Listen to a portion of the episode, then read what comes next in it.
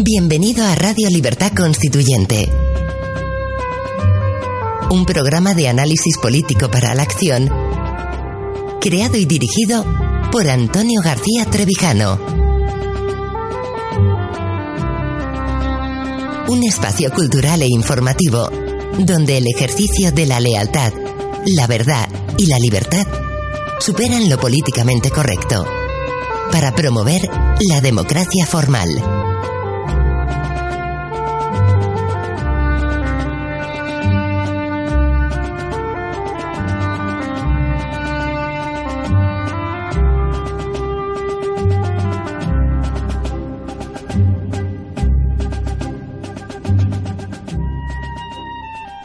¿Qué tal, queridos oyentes? ¿Cómo estáis? Soy Adrián Peral Espina y vamos a comenzar un nuevo programa de nuestros fundamentos, los lunes, como siempre, dedicado a la Revolución Francesa. Hoy quiero explicar cómo son los electores de París que habían sido elegidos para nombrar diputados en la convocatoria de los Estados Generales en Versalles y que no habían perdido el contacto durante el mes de mayo y junio de 1789, los que preparan y organizan la resistencia al inminente golpe militar de Luis XVI. Son los que toman la iniciativa política después de la Revolución de los Abogados y los que eh, toman esta iniciativa después de que la Asamblea Nacional quede neutralizada, paralizada, eh, tras el 27 de junio. Es el 27 de junio la fecha en la que eh, los diputados comunes, los diputados del tercer estado, consiguen su victoria en la lucha por el voto individual frente a la nobleza y al clero, porque es el 27 de junio de 1789 cuando el rey ordena a la nobleza y al clero que se unan al tercer estado. Y es ahí cuando digo que los comunes vencen en su lucha por la eliminación del voto por órdenes. El doble juego del rey, del que hablamos la semana pasada, es evidente, porque por un lado ordena eh, la reunión conjunta de los tres estamentos, ordena a la nobleza y al clero que se unan al tercer estado, y por otro lado, a la vez que da esta orden, está dando órdenes para dar un golpe militar que somete contra el pueblo de París, que someta a obediencia pues a la Asamblea Nacional y, a las opiniones contrarias al, a su sesión real del 23 de junio que también vimos aquí.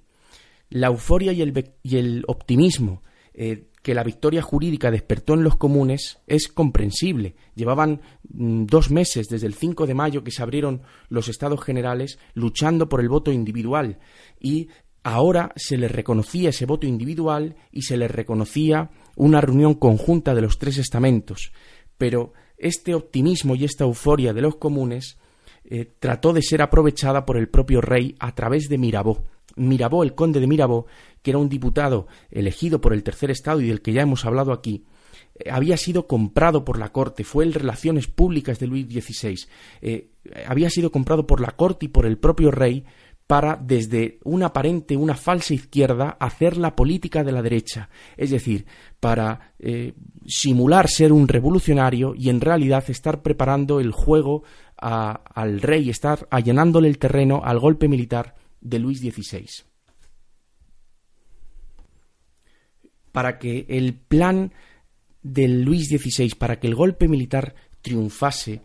el rey y la corte necesitaban neutralizar a la Asamblea Nacional, y eso en parte lo habían conseguido al ordenar a la nobleza y al clero que se uniesen a la Asamblea Nacional, porque lo que antes parecía un mal, ahora era un bien. Lo que antes no querían ni el rey, ni el ni, ni la aristocracia y la nobleza, que era unirse a los diputados del tercer estado, porque eso era reconocerles el voto individual e igualar las fuerzas entre la nobleza y el clero, ahora se convertía en todo lo contrario, y es que eh, al unirse los dos estamentos privilegiados y los diputados del tercer estado en una sola Asamblea Nacional, las acciones de la Asamblea Nacional quedaban neutralizadas, porque tanto los privilegiados como los no privilegiados tenían el mismo número de diputados, había una igualdad de fuerzas, y esta parálisis de la Asamblea Nacional eh, propiciada también por, por las acciones, por los discursos de Mirabeau, que trataba exactamente de hacer eso, paralizar a la Asamblea Nacional, fue eh, esa parálisis eh, fue sustituida por la Comuna de París, por los electores eh, de mm, por los 407 electores de la capital de Francia que eh, trataré de explicar en este programa cómo son los que toman la iniciativa y los que realmente ofrecen una resistencia y una oposición al rey, a Luis XVI, en su intento de dar un golpe militar. Bien, digo que para que el plan contrarrevolucionario preparado por el rey tuviera éxito, se necesitaba, además de la, de la parálisis de, la Asamblea Nacional, se necesitaba la participación de los mandos del ejército que estaban en manos de la nobleza, y se necesitaba también la pasividad del pueblo de París, que, como digo, estaba dinamizado ah, en ese momento por los 407 electores de la capital en nombre de los 50.000 electores de distrito de toda Francia. Lo que pensó Luis XVI en ese momento es lo siguiente. Si los soldados parisinos, si el electorado burgués y el pueblo se unen, todos, y constituyen un frente común contra las tropas alemanas y suizas que regimientos extranjeros, soldados extranjeros a las órdenes del rey mm, que pretendía dar el golpe militar del que hablo, había un peligro real de guerra civil. Ese golpe militar de Luis XVI podría degenerar en guerra civil, pensó el rey, el monarca, si aglutinaba la oposición de todos estos frentes, si los soldados parisinos, que ya se estaban amotinando en los cuarteles, si el electorado burgués y si el pueblo de París conseguían organizarse y constituir un frente común, una milicia común, que se enfrentara con valor a las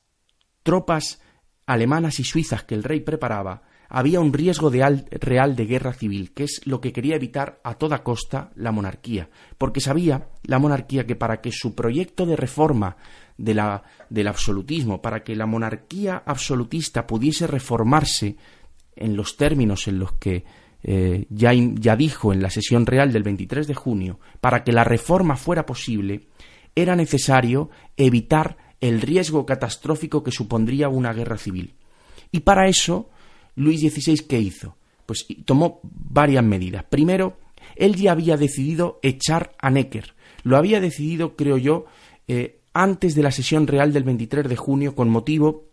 de que Necker se opuso al contenido que iba a tener esa declaración solemne del 23 de junio y se opuso en un Consejo de Ministros el mismo día 21 de dos días antes, el, el, el 21 de junio. Desde entonces el rey ya no cuenta con Necker no cuenta con Necker porque Necker no es el hombre necesario, no es el hombre que el rey necesita para un golpe militar, es el hombre que necesitaba para arreglar el problema del déficit. Necker era un financiero, un liberal, un reformista, pero no era un hombre, mm, no era el hombre que el rey necesitaba si quería dar un golpe de Estado o si quería dar un golpe militar y,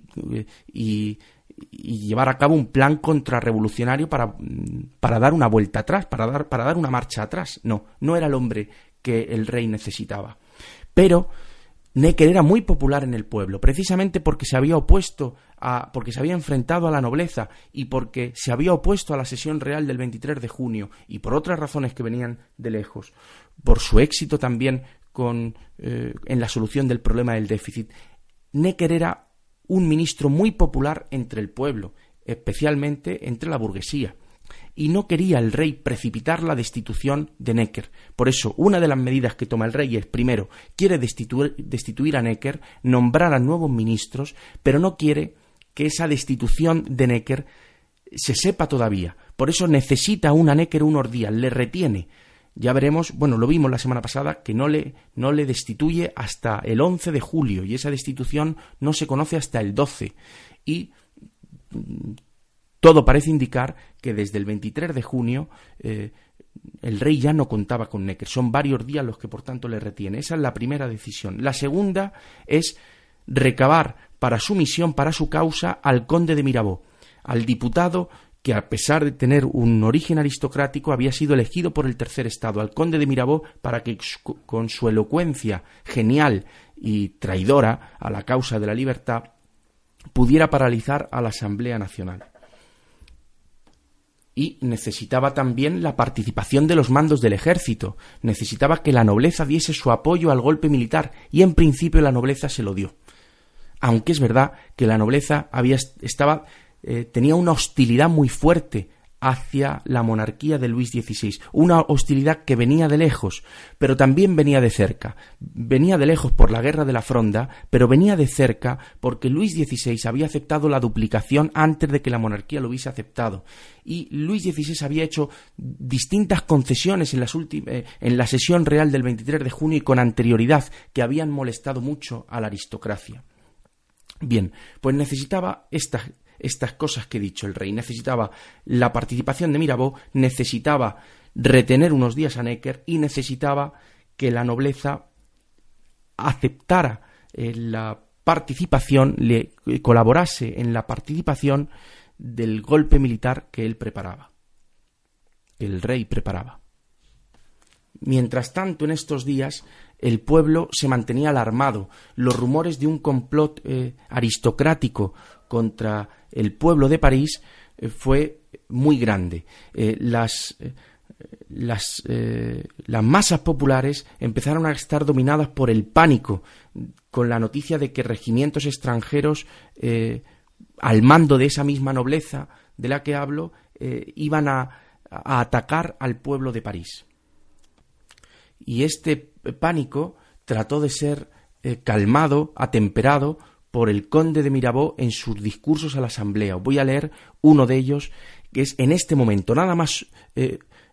unirse la Asamblea, nada más unirse los tres órdenes en la Asamblea Nacional, en la Asamblea Conjunta, el rey, como digo, encarga a Mirabeau, le compra al traidor de Mirabeau para que trate de paralizar a la, eh, a la, Asamblea Nacional, para que la Asamblea Nacional no tome ninguna decisión mientras Luis XVI tiene tiempo para preparar el golpe militar e invadir París y aplastar a los disidentes. Dice Mirabeau, en este momento, justo cuando se reúne la Asamblea Conjunta, el 27 de junio, una de uno de los primeros discursos que, que tienen lugar reunida ya la Asamblea Nacional, los tres órdenes. Dice Mirabeau, los diputados juzgan sanamente los objetos y no son engañados por las apariencias. Donde los representantes de la nación no han visto más que un error de la autoridad, la sesión real del 23 de junio, el pueblo ha creído ver una decisión formal de atacar sus derechos y sus posesiones. Pero han visto en las miradas mismas del rey, han sentido en el acento de su discurso cómo ese acto de rigor y de violencia hacía sufrir a su corazón, han juzgado por sus propios ojos que él,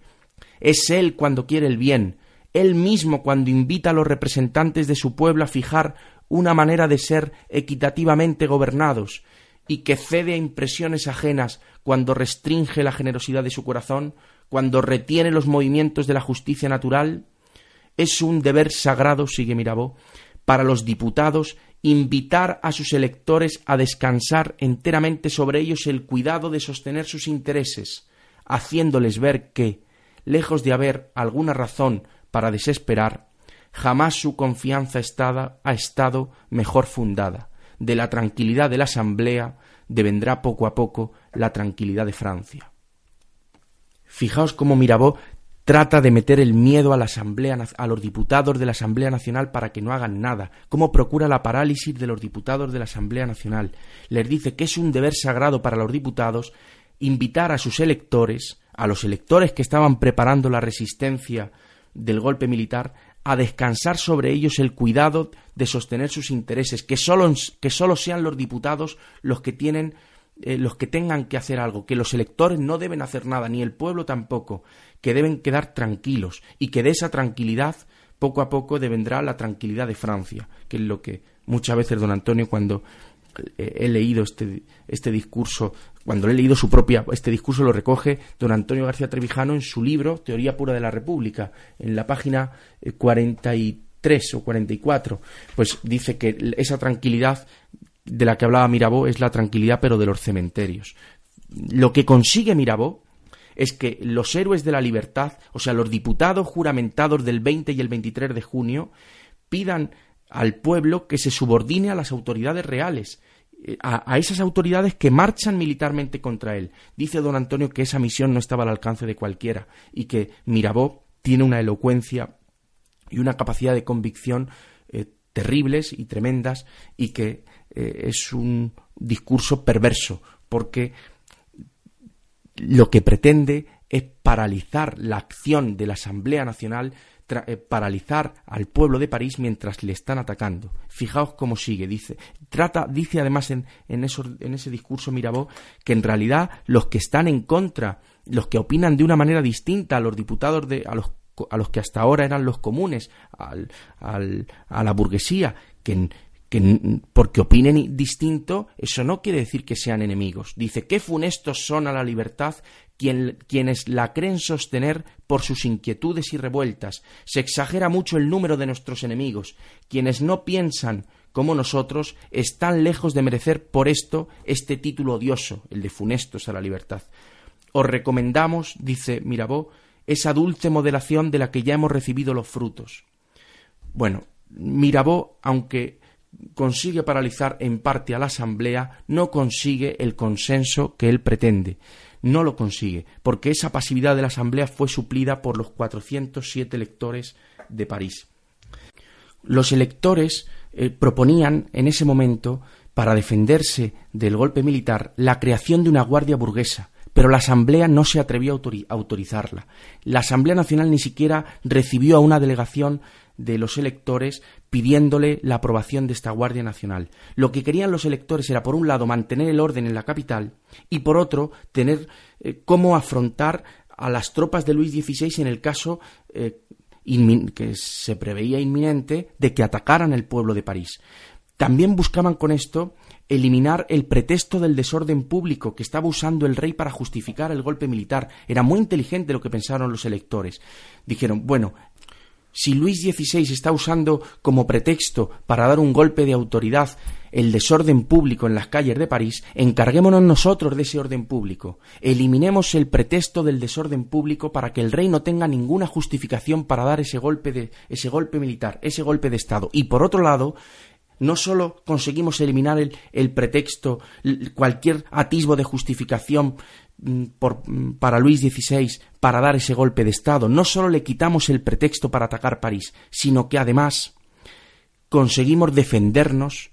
del ataque de Luis XVI. Ese fue, esa fue la decisión valiente y, e inteligente de los electores de París.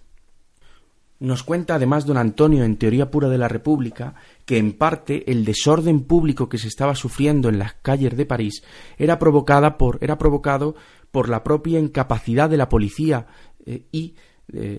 por el celo de los aduaneros que impedían la entrada de alimentos y con eso favorecían la escasez y, y favorecían las revueltas. Por eso digo que era inteligente suprimir el pretexto del rey para dar el golpe, suprimir el desorden público provocado en parte por la dejadez de la policía y eh, por la falta de alimentos en la capital, por la escasez, y defenderse con esa guardia municipal del ataque de Luis XVI, del ataque del golpe militar. La autoridad municipal de París hasta entonces estaba compuesta por el preboste de los comerciantes, que era Fleselles, por eh, cuatro y por cuatro regidores. Este preboste de los comerciantes, que era el alcalde de París, y sus cuatro regidores, eran elegidos de una forma endogámica, eran elegidos por un cuerpo electoral que estaba compuesto por estas cinco personas, por el preboste y los cuatro regidores, por 24 concejales que compraban sus cargos, por 16 eh, cuarteniers que eran agentes de policía designados por el ayuntamiento y por 32 notables elegidos por los mismos cuarteniers. No había ningún atisbo de, de de democracia en la elección en la autoridad municipal, en la elección de los cargos mm, de la autoridad municipal de París de ese momento. Bueno, pues esta autoridad municipal, que era la, autoridad eh, existente en ese momento, va a ser transformada, porque desde el día 10 de julio se había propuesto en una reunión de los electores que se eligiera una asamblea de la comuna. En aquel momento la propuesta en ese momento, el 10 de julio, había parecido una propuesta revolucionaria, pero el 12 de julio, después de que se consumara la destitución de Necker, que fue el fulminante, el fulminante a la rebelión popular y que fue el antecedente, el, signo inequívoco de que el golpe militar eh, estaba, er, se iba a dar, en ese momento ya sí que se acepta, se adopta sin discusión la decisión de elegir una asamblea comunal por parte de los electores de París.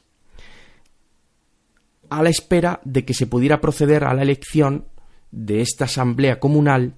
se confió el poder a un comité permanente en el que formó parte el propio Fleselles, que era el preboste de los comerciantes, y también formó parte de esa, de esa asamblea, de ese comité permanente, a la espera de la elección de la asamblea eh, comunal,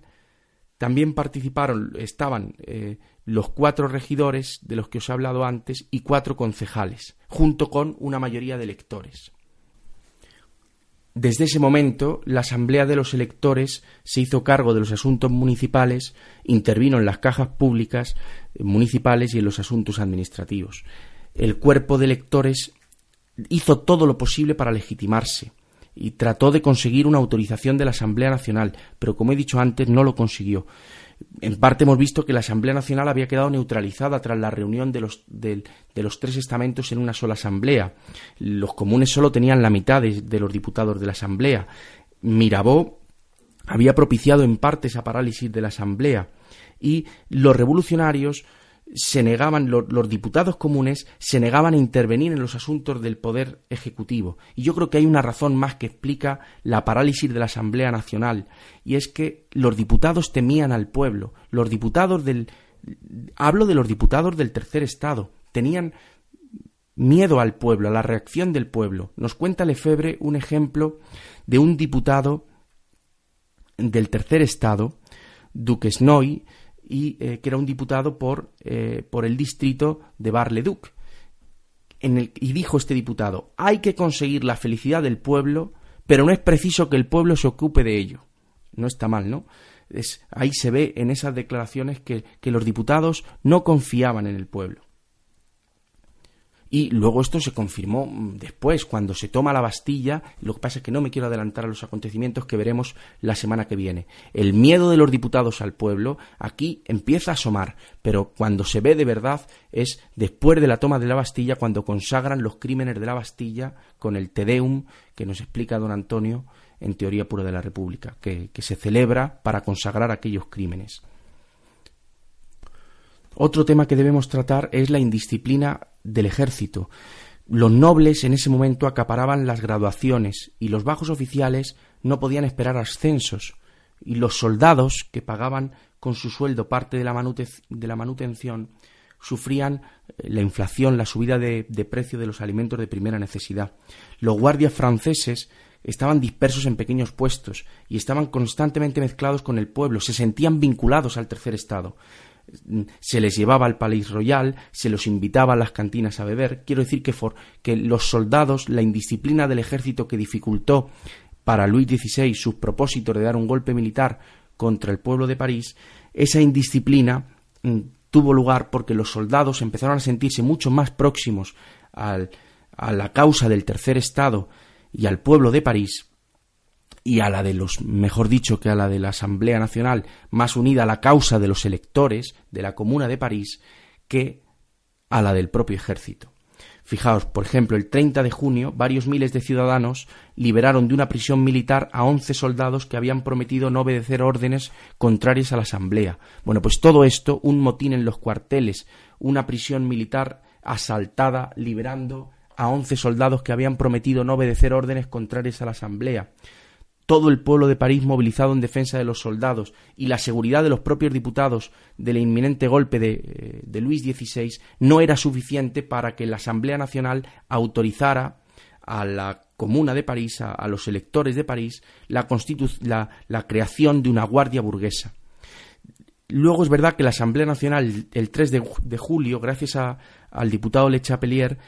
pide clemencia al rey para que no dé este golpe militar el rey aparentemente dice concederla, pero lo cierto es que después, el 11 eh, de julio, destituye a Necker y confiesa que el golpe es cuestión de horas. Dice, es necesario que haga uso de los medios que están a mi alcance para mantener el orden. Bueno, la destitución de Necker es el día 11, pero se conoce en París el día 12 y es el fulminante de la Revolución Popular. El,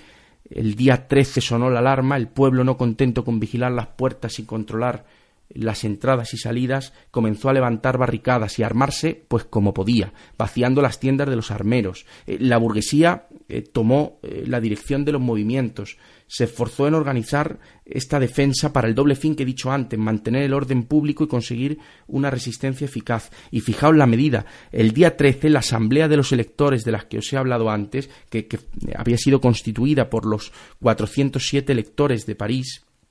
decidió que cada barrio de París proporcionara 800 hombres a la milicia burguesa, eh, que se quería constituir para defenderse del golpe militar del rey. Los guardias franceses ofrecieron sus servicios y empezaron a circular patrullas. En fin, la indisciplina del ejército favoreció la causa de la Asamblea de los Electores y perjudicó la causa de Luis XVI y de su golpe militar. Por las noches, bueno, por la noche no, esa noche, la noche del 13 al 14 de julio, todas las casas estaban iluminadas esperando que fuese una cuestión de, de horas el ataque eh, militar de Luis XVI. Lo que la semana que viene veremos es cómo este frente burgués formado por la nueva autoridad municipal de los electores de París, eh, para resistir de forma premeditada al, al golpe militar de Luis XVI, cómo es desviado de su curso, cómo los acontecimientos mm, imprevistos precipitan los hechos de la Bastilla